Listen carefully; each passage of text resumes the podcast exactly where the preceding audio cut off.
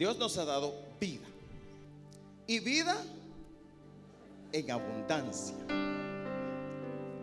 Y fíjese bien, pero no es cierto que la mayor parte de los días que vivimos no experimentamos esa vida. No es cierto que la mayor parte estamos, somos cristianos, creemos en Dios, pero sentimos de repente, ¿verdad? Y, hay tantas cosas. ¿Cómo mantener esa vida abundante? De eso vamos a hablar esta mañana. ¿Cómo mantener esa vida abundante? ¿Cómo? ¿Cómo yo puedo, si, si Dios me ha dado vida? Si la Biblia dice que Dios me ha dado vida, ¿cómo mantengo esa vida? Porque cuántas veces pasamos amargados, dolidos, tristes, enojados, enfermos. La misma enfermedad no es vida. ¿Cuántas veces pasamos enfermos? Uh, no es vida. ¿cómo? Entonces, Juan 10.10. 10. Vaya conmigo, Juan 10.10. 10. Vamos a ver, ahí está la respuesta. Juan capítulo 10, versículo 10. Vamos a leerlo todos juntos, al contar tres. Me va a ayudar a leer, por favor. Todos juntos vamos a leer con fuerza, creyendo, nos va a ayudar a leerlo. Al contar. Uno, dos, tres. El ladrón no viene para hurtar y matar y destruir. Yo he venido para que tengan vida y para que la tengan en abundancia vamos, a aprender a, creer y cuando usted crea algo, dice amén. ¿Cuántos creen en lo que acaban de leer? Pues así quiero. Cuando usted crea algo, diga amén. El ladrón no viene sino para qué. ¿Qué más? Jesús está hablando de el pastor y las ovejas. Y él dice, pero que también existe otro personaje que es el ladrón, que roba y destruye y mata a las ovejas. Pero él es el pastor. El buen pastor su vida da por las ovejas. Él dio su vida por nosotros, sus ovejas. Entonces, pero al dar su vida, Él hizo algo con nosotros, nos transmitió algo. ¿Qué nos dio? Vida. Él nos dio vida y dice, pero también vida en abundancia. Él nos dio vida abundante. Toque que te dé la par nuevamente y dígale, yo te declaro y te bendigo con vida. Yo desde aquí lo bendigo con vida. Amén. Vida en el nombre de Jesús. Tome asiento, por favor. Yo veo para que vayamos entendiendo lo que voy a ir compartiendo, présteme atención en esto que le voy a explicar. Yo veo ahí que la vida que Dios nos da es como una semilla. Dios pone una semilla en nuestros corazones. Y esa semilla se va a multiplicar y multiplicar hasta que se vuelve abundante. Entonces, cuando usted recibe a Cristo, usted recibe la vida, esa semilla en su corazón. Ahora esa semilla hay que cuidarla. Esa semilla, esa vida no es simplemente ahí está y punto. Hay que cuidarla, hay que atenderla. Él dice, para que tengan vida. La palabra tengan en el original hebreo es, eh, perdón, griego, es eco. Es eco, está, Es el griego eco. ¿Qué significa? Lea ahí, por favor. ¿Qué más?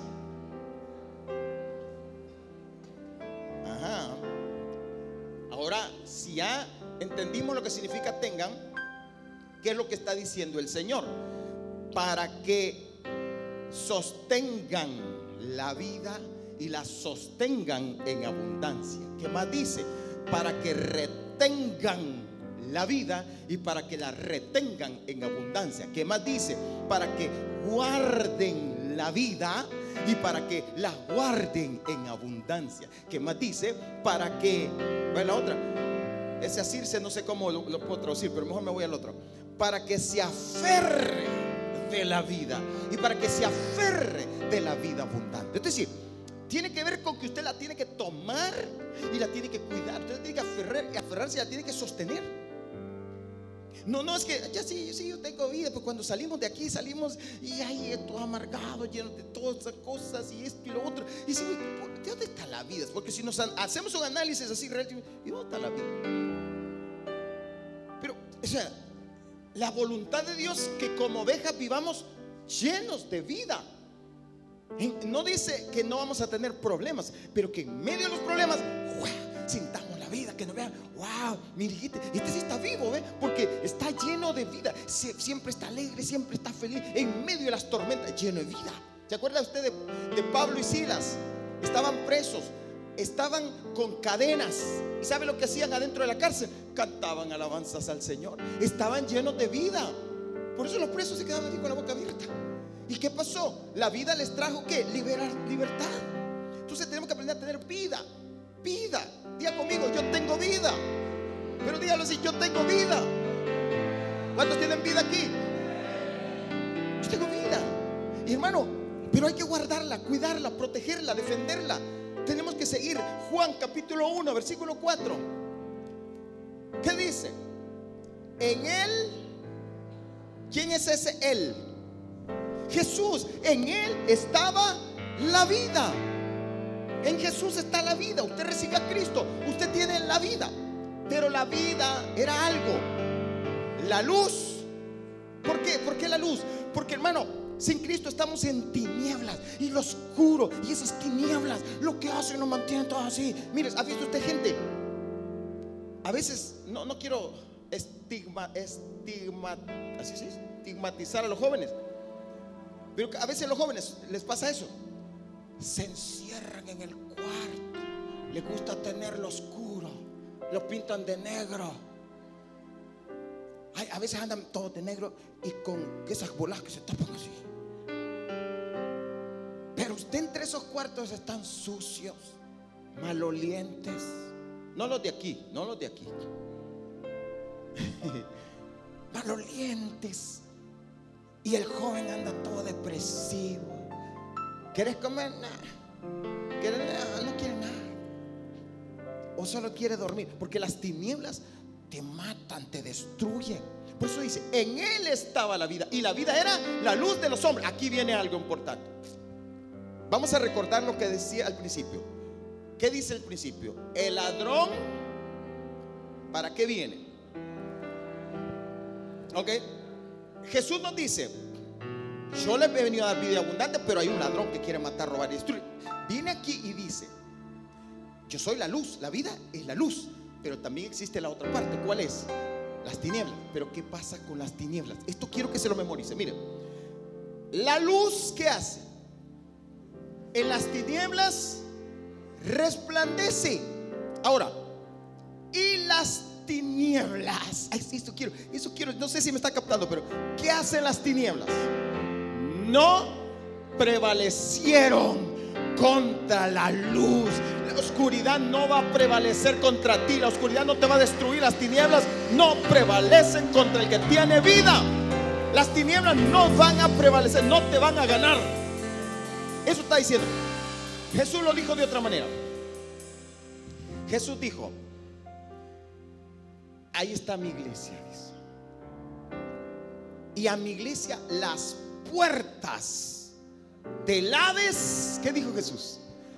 No van a prevalecer contra ella. El mismo infierno se puede levantar, pero no van a prevalecer porque yo les he dado vida y vida en abundancia. Yo los he llenado de luz, yo los he llenado de vida. No van a prevalecer las tinieblas, iglesia. Dile que tiene la par. Tú eres luz y las tinieblas no podrán contra ti. Tú eres luz y las tinieblas no van a poder contra ti. ¿Cuánto lo creen, hermano? ¿Lo creen? ¿Lo creen? Entonces dice Señor, el ladrón no puede contra ti. Porque yo te he dado vida. Esa vida es luz. Y la luz resplandece en las tinieblas. Y las tinieblas no prevalecen contra la luz. ¿Ya me entendió? Diga el que tiene la par. Yo no entendí.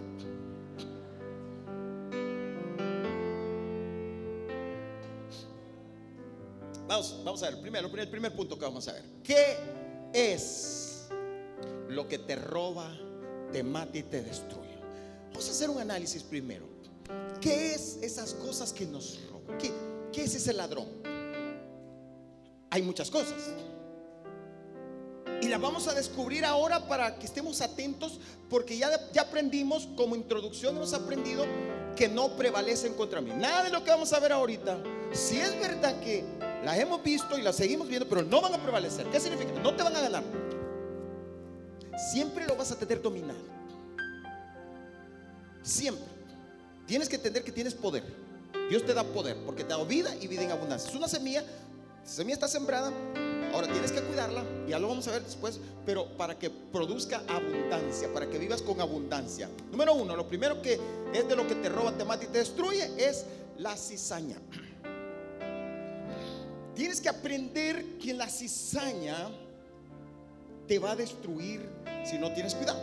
¿Por qué es que de repente ando que, que, no sé, como que, porque la cizaña está allí y te está robando tus energías, te está robando tus, tu, tus nutrientes, te está robando todo. Eso es lo que hace una cizaña. Póngame lo que significa la cizaña. Ahí tengo lo que significa la cizaña para que podamos ir entendiendo. Dice que la cizaña se le llama cizaña o mala hierba a la planta que invade los cultivos y reduce su rendimiento. Mire lo que hace la cizaña pues compite con la especie cultivada, no solo robando a esta agua, luz y nutrientes de la tierra, sino también contaminándola. ¡Wow! Eso hace la cizaña. Le voy a explicar qué es la cizaña. Bueno, no, terminemos porque falta. La cizaña dificulta la recolección y al contaminar al trigo reduce su valor nutritivo. Los granos tóxicos de esa mala hierba, como dice ahí, envenenan los granos de trigo que crecen a su alrededor, volviéndolos a su vez también. Vamos a lo que dijo Jesús, Mateo 13, 24 les refirió, otra parábola diciendo, el reino de los cielos es semejante a un hombre que sembró buena semilla en su campo. Detengamos ahí. ¿Qué te sembró Dios? Vida y vida, buena semilla. Ok. Versículo 25. Pero mientras que, dije que te par no te durmas. No te durmas, mi hermano, porque si te dormís te van a meter cizaña. Pero mientras dormían los hombres, vino quién? ¿Qué, dijo, qué, dice allá eh, Juan 10:10? 10? Mas el ladrón, el enemigo. Dice aquí, vino su enemigo y sembró cizaña entre el trigo y se fue. Ya, si a media vez te metió la cizaña, ya y la cizaña va a ser la labor. 26. Y cuando salió la hierba y dio fruto, entonces apareció también la cizaña. Vinieron entonces los siervos del padre de familia y le dijeron, Señor, ¿no sembraste buena semilla en tu campo? ¿De dónde pues tienes cizaña? Él le dijo, un enemigo ha hecho esto. Y los siervos le dijeron, ¿quieres pues que vayamos y las arranquemos? Él le dijo, no, no sea que al arrancar la cizaña, arranquéis también con ella el trigo dejad crecer juntamente lo uno y lo otro hasta la siega. Y al tiempo de la siega, yo diré a los segadores, recoged primero la cizaña y atadle en manojos para quemarla, pero recoged el trigo en mi granero. La cizaña está allí. Ahora, mi hermano, hay que tener cuidado, hay que cuidar la vida que se nos fue dada. Una cizaña puede ser, por ejemplo, un comentario que alguien te hizo una intriga de alguien que, va. Mm, ¿Dónde se congrega usted? En iglesia. Ahí se congrega. Mejor no digo nada. Te puso una cizaña. Y usted de repente ay, ¿sabe por qué me lo dijo? Ay, no, yo creo que debe ser por el hermano Oscar. creo que no será por el hermano Darwin. Y empieza la cizaña a trabajar y te envenena el corazón. ¿Ha usted que de repente hay gente que, que usted nunca le ha hecho nada, pero le para la cara? Alguien puso cizaña en su corazón. Y de repente la gente lo odia a usted. Una tomadita de café con alguien. Una sentadita con alguien a platicar. Te deja ir la semilla y se va. Ya ni te vuelve a hablar, se va, te dejó la semilla. Yo les he pedido a todos los hermanos que, que están cerca conmigo, yo ya les he dicho esto, por favor, la basura se tira en el basurero. No me vengan y me traigan basura a mi corazón. Fíjese, pastor, que allá andan diciendo, eso vaya a tirarlo a la basura, por favor. A mí venga a contarme los milagros que Dios está haciendo. Pero no me venga a envenenar mi corazón porque tengo vida y quiero cuidar mi vida. Y cuando yo me paro aquí quiero estar lleno de vida. No quiero estar envenenado para envenenar lo demás. No quiero transmitirle aquí veneno, quiero transmitirle vida. Y vida en abundante. Por eso yo guardo mi corazón. Sobre toda cosa guardada, guarda tu corazón porque de él mana la vida. Y tu corazón tiene que ver con tu mente. Lo que miras en el televisor la música que oís. Aunque usted me diga, ay, no, jóvenes, jóvenes, entender. No sabí lo te está llegando. Y es el enemigo está poniendo cizaña. De repente odias a tus padres. De repente no querés tener nada cuando ti que tus padres son enemigos. No, te pusieron cizaña. La cizaña está ahí, te quiere destruir, te quiere matar, te quiere robar. De repente eh, eh, el enemigo puso desánimo. Y ese desánimo de repente terminó siendo depresión y estás con ganas de suicidarte. ¿Sabes por qué? Fue cizaña, pero porque no cuidaste. Tienes que cuidar. El enemigo va a querer y ahí va. Hay momentos que esa, por ejemplo, una amistad. Una amistad puede ser una cizaña en tu vida y tienes que saber cortar y decir, no, hasta aquí esta amistad no me conviene. A veces uno de padre, los padres logramos como discernir, ese, mm, ese amigo no me gusta. Y los hijos, es que usted es odioso. Es que usted aquí, es que usted allá. No, hay que discernir. Hay que saber discernir. Porque la cizaña entra y después te está aquí robando la vida. Y si tú estás experimentando que una relación no te da vida, córtala. Esos noviazgos tóxicos, esos novios tóxicos, esas novias tóxicas, ¿de dónde venís? ¿Para dónde vas? Los celos, ¿sabe qué son los celos? cizaña. Hmm. ¿A que fuiste a, la iglesia? Hmm. Algo tenemos con el pastor. No sé por qué siempre se las echan al pastor. Esa risa es por algo. Pero los celos son cizaña. El enemigo mete y empiezan a tú, que vos, no, es que seguro que vos. Alguien le dice, mire, Ayer vi a su esposo. Ya usted ¿Con quién andaba? ¿Qué camisa cargaba?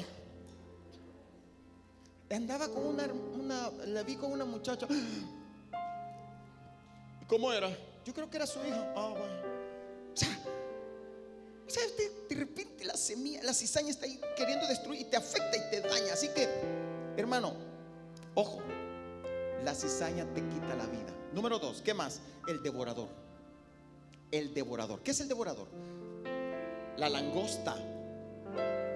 Que lo que hace llega y te come el fruto, la vida, te la está comiendo. Aquellas cosas que te comen la vida.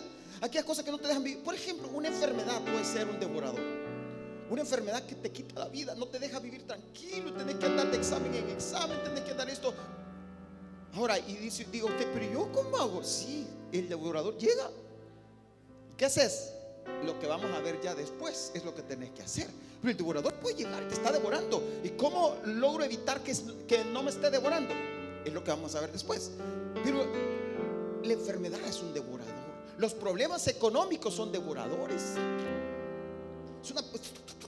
los problemas familiares, los problemas del matrimonio. ¿Cuántas mujeres y cuántos hombres con esa situación constante en el matrimonio y eso les quita la vida, les quita la paz, les quita todo. Por eso, eso se llama el devorador, te va robando. Malaquías capítulo 3 versículo 11 dice, reprenderé también por vosotros a quien. Y no os destruirá el fruto de la tierra, ni vuestra vida en el campo será estéril, porque todo eso te vuelve estéril. ¿Sabe por qué a veces, hermano? Mire, mire, ¿sabe que otro es un devorador? Y aquí, perdón, hermano, no se me vaya a molestar. No se me vayan a enojar, por favor, pero lo voy a decir. Hay muchas personas que el devorador les llegó estando en otra congregación, sirviendo en otra congregación, y los problemas que se le generaron causó en su corazón amargura, dolor, herida. Luego llegan a otra congregación y ustedes quieren vivir así alejadito porque dicen, no, no, no, no, ya no quiero que me, no, no, no, no quiero que me vuelvan a dañar. Pero cuando tú vivas así, te está comiendo el devorador. Porque no estás cumpliendo con el propósito por el cual Dios te creó. Sino que detienes el fluir, detienes el avance. Porque Dios te creó para la alabanza de su gloria. Dios te creó para que le sirva. Deja salir a mi pueblo para que me sirva. Deja que mi pueblo me alabe, me adore. Deja que mi pueblo esté conmigo y le dijo a Faraón, no me lo retengas.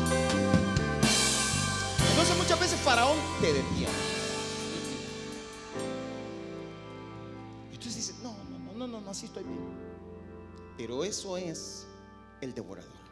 Hay muchas cosas que pudiéramos hablar. Número tres, el descuido. no sé si logran ver, esa es una casa.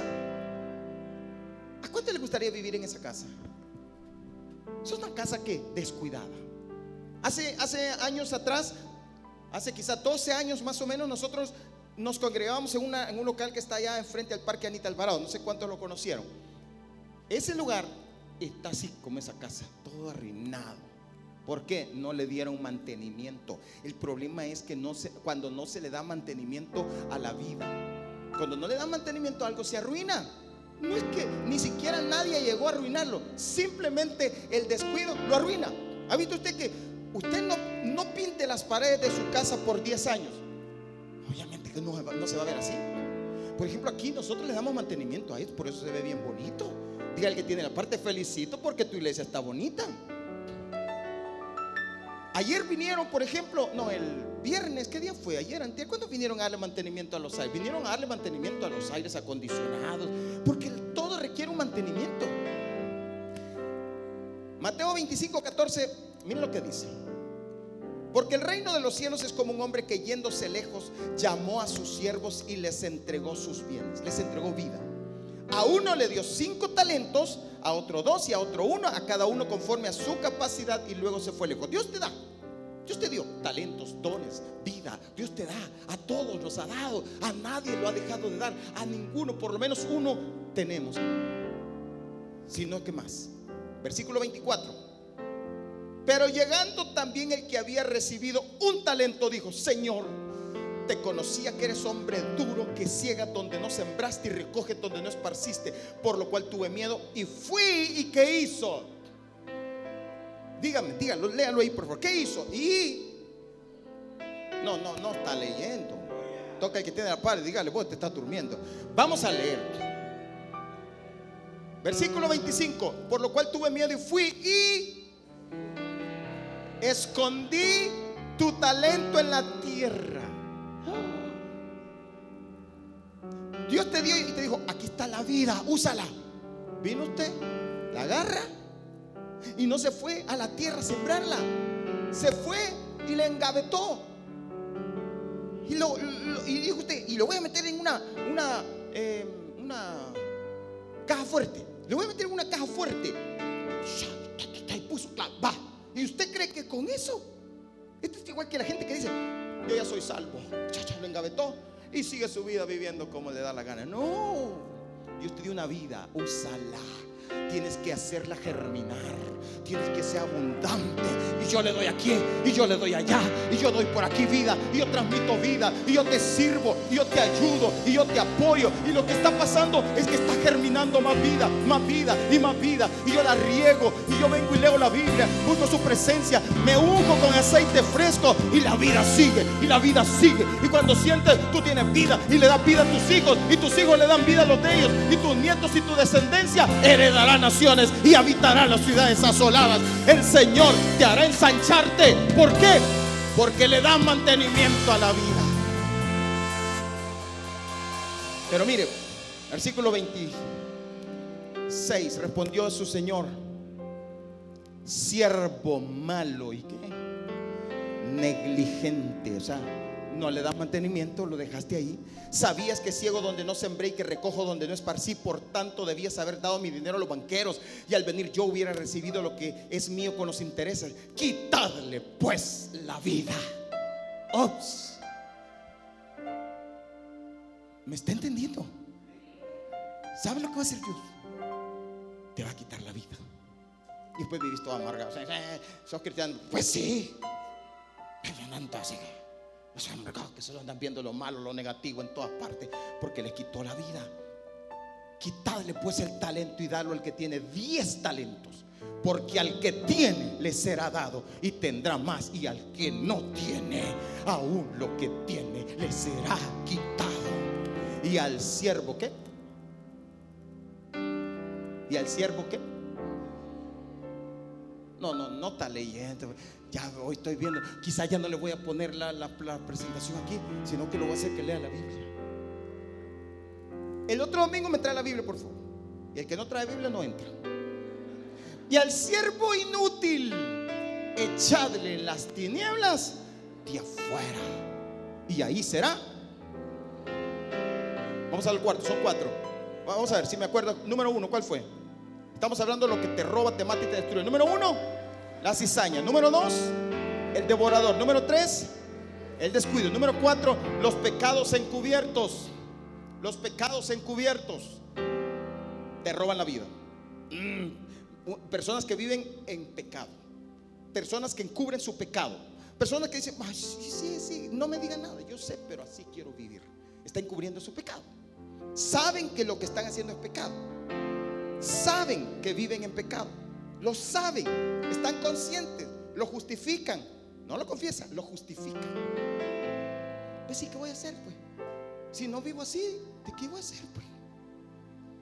Entonces, ese es el problema. Pero miren lo que dice Proverbio 28:13. El que encubre sus pecados, ¿qué dice? No, mi hermano, no es de taparlos o justificarlos, sino más el que los confiesa y se aparte, alcanzará. Bueno, ahí el que tenga oídos para oír que oiga, lo dejo ahí, sigo y voy a lo segundo. ¿Cómo vuelvo a la vida en abundancia? ¿Cómo? ¿Qué puedo hacer? Tres cosas, vamos rapidito, ya, ya estoy terminando. Número uno, hay que volvernos a conectar con Cristo. Hay que conectarse con la vida.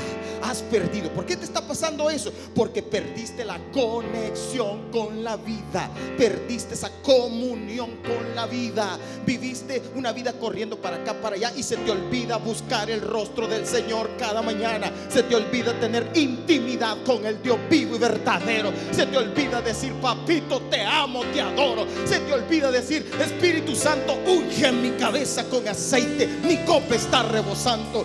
Ciertamente el bien y la misericordia de Jehová me seguirán todos los días de mi vida y en la casa de Jehová moraré por largos días. Juan capítulo 5, versículo 21. Porque como el Padre, oiga, como el Padre levanta a quienes, a los muertos y les da, ¿se recuerda? Ezequiel 37, el Padre levantó a los muertos, pero dice, así también el Hijo a los que quiere. ¿Cuántos quieren vida? ¿Qué tiene que hacer? Conéctese con, el Hijo y dígale, dame vida. Señor, mi, hermano, yo, yo le voy a decir algo. Si no buscamos su rostro todos los días, usted va perdiendo vida cada momento, vida cada momento, vida cada momento. Si, si usted deja de comer, usted va perdiendo vida cada momento, vida cada momento. Entonces, búsquelo. Conéctese. Número dos, hay que volvernos a conectar con la palabra de Dios. La palabra. Quiero hacerle una recomendación. Hoy que estamos iniciando año, mire, consígase un, uno de esos eh, eh, libros que dicen lectura por, por cada año. ¿Cómo se llaman esos? Son, ¿cómo? El pan diario, por ejemplo. Ese es uno muy lindo. Consígaselo. Y usted ahí le va, hasta le va a llevar a las escrituras, le da una pequeña reflexión. Eso que va a estar conectado con la palabra. Eso le va a ayudar a estar conectado con la palabra. Lea la Biblia, por favor, la Biblia. Mire, leamos aquí, Juan 6:63. El Espíritu es el que da vida. La carne para nada aprovecha. Las palabras que yo os he hablado son que son espíritu y son vida. La Biblia es vida. Cuando usted lee la Biblia, usted vuelve a vivir. La Biblia le empieza a dar el rema de cada día. La palabra comienza a hacerse vida en usted. Lea la Biblia, por favor. Cristianos, no somos cristianos si no leemos la Biblia. Por favor, entienda la palabra de Dios. Y número tres, ya de último, están los músicos. Voy a enseñar a todos los músicos. Hay que volvernos. ¿A qué? ¿Sabe qué es lo que Dios está haciendo hoy? ¿Qué es lo que nos está moviendo y a dónde nos está metiendo? A darnos vida. Él quiere avivamiento. ¿Sabe lo que es la palabra avivamiento? Volver a vivir. Avivamiento es volver a vivir. Dígale que tiene la parte declaro avivamiento. Yo te declaro avivamiento. Lea conmigo Romanos 8:11. Póngase de pie, por favor. Póngase de pie. Ya descanse de estar sentado. Mire. Romanos capítulo 8, versículo 11. Relájese, relájese. No haga relajo, pero relájese. Mientras usted se prepara para recibir vida. Vamos a recibir vida. ¿Cuántos quieren vida, hermano? Mire lo que dice acá. ¿Cuáles son las tres formas de volver a la vida, de volver a recibir vida? Número uno, conéctate con Cristo. Número dos, conéctate con la palabra de Dios. Y número tres, hay que volvernos a llenar. O sea, vuelve a conectarte pues con el Espíritu Santo. Mire hermano, ¿sabe que le quiero darle otro consejo? Hoy he venido de consejero.